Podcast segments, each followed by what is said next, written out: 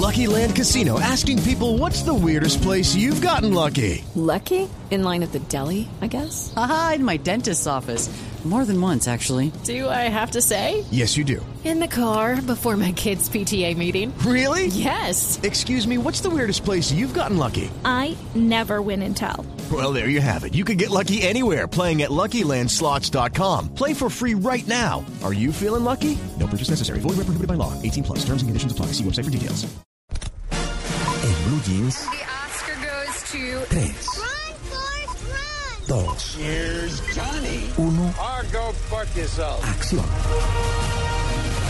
Un saludo a todos los cinefanáticos a esta hora en Blue Jeans. Está muy variada la oferta cinematográfica por estos días en nuestra cartelera y por supuesto hay que hablar de cine nacional porque, bueno, habitualmente las eh, películas en nuestro país se estrenan el viernes o el jueves, pero esta se estrenó el martes y era porque había una coincidencia histórica, una fecha para recordar. 9 de abril, 65 años después del asesinato de Jorge Eliezer Gaitán, llega una película que aborda este tema, pero desde el punto de vista y desde la óptica del personaje sindicado de asesinar al caudillo liberal, Juan Roa Sierra. La película se llama justamente así, Roa, dirigida por Andy Weiss, el mismo director caleño de Satanás y también de La cara oculta, y aquí con la participación actoral de Mauricio Puentes, a quien escuchamos la semana pasada aquí en Blue Jeans, también está Santiago Rodríguez haciendo de Jorge Eliezer Gaitán el caudillo liberal, y la participación además y muy llamativa de Catalina Sandino, nuestra nominada al premio de la Academia por María Llenares de Gracia.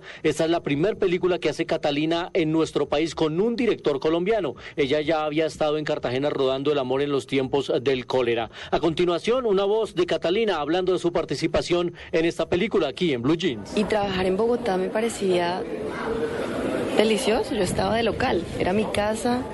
Por las noches me iba a mi casa, estaba con mi familia y al otro día, bueno, trabajaba. Ver Bogotá convertida en la ciudad que era en el 48 fue mágico, la verdad, fue increíble. Hicieron un trabajo muy bueno eh, de ambientación.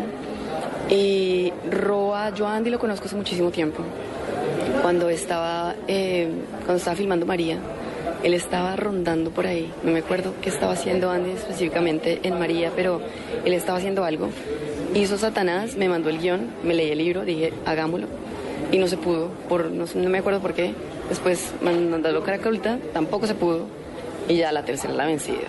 Ya nos tocó acá trabajar como, como sea y, y bueno, me encantó, me, me- encantó la experiencia porque es, es colaborar con, una- con un viejo amigo. Hay que ir a ver cine colombiano, como siempre, y mucho más si es cine de calidad. Y nuestro siguiente estreno, que ya está en la cartelera, es una película de la cual ya le hemos hablado. Tuvimos cubrimiento aquí en Blue Jeans especial desde Cartagena, la película dirigida por Joseph Kosinski, una cinta de acción futurista, ciencia ficción, que se llama Oblivion, el tiempo del olvido, protagonizada por Tom Cruise, con la participación actoral también del ganador del premio de la Academia, el gran Morgan Freeman, y también de dos mujeres hermosísimas. Una fue Chica Bond, Olga Kurilenko, y la otra es una actriz británica que se llama Andrea Riseborough. A ella la vimos en la película We, dirigida por Madonna, y ahora la vemos aquí. Dice el Daily Mail que ella es el secreto mejor guardado de Hollywood y hace parte del diálogo que tuvimos con ella. A continuación, un eh, pequeño fragmento de la entrevista que se podrá ver en Red Cinema este fin de semana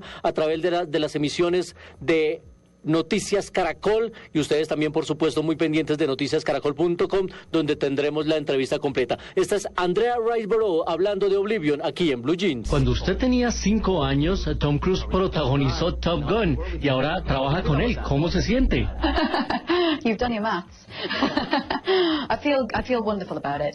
Um, Hiciste las cuentas. and I, and I suppose it's not something Me siento maravillosa con eso. Es algo que no pensé, no lo happens. imaginé. And then when it happens, Hasta it's que all pasó. Y pasó muy and rápido y muy emocionante. Um, and it's been a wonderfully fulfilling experience. Y fue una maravillosa experiencia. ¿Cómo definir Oblivion? ¿Ciencia ficción, acción o una película de amor? It's really hard to define Oblivion because it's completely unique.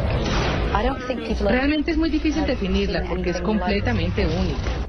No creo que la gente haya visto algo como esto antes. Daily Mail dice que usted es uno de los secretos mejor guardados de Hollywood. I don't. I'm not sure. No estoy segura. Um, I think. ¿Cómo se siente con eso? I, I, I suppose that there's power in Yo silence. supongo que prefiero guardar silencio. Hello, Caracol Television.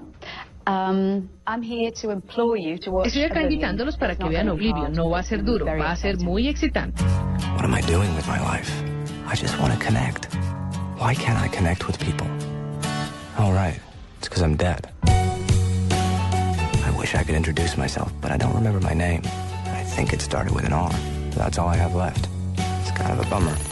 Y nuestro tercer estreno es una película que tiene como título Mi novio es un zombie. No, Tito, no tiene nada que ver con la canción de Alaska y Dinarama. Es una película que tiene como título en inglés Warm Bodies, algo así como Cuerpos Calientes. Y aquí nos llega con este título de Mi novio es un zombie. Tiene mucho humor negro, sarcástico. A mí la verdad es que me sorprendió y me divirtió. Dirigida por Jonathan Levine, protagonizada por Nicholas Hall y Teresa Palmer. La historia de un novio, de un zombie adolescente que todavía tiene sentimientos y termina enamorándose de una chica normal y logra enamorarla. Una cinta que habla de las diferencias que se pueden sobrepasar ah, con la ayuda del amor, por supuesto. Y a continuación eh, vamos a hacer un viaje en el tiempo en nuestra acostumbrada sección que nos lleva a las joyas del cine clásico.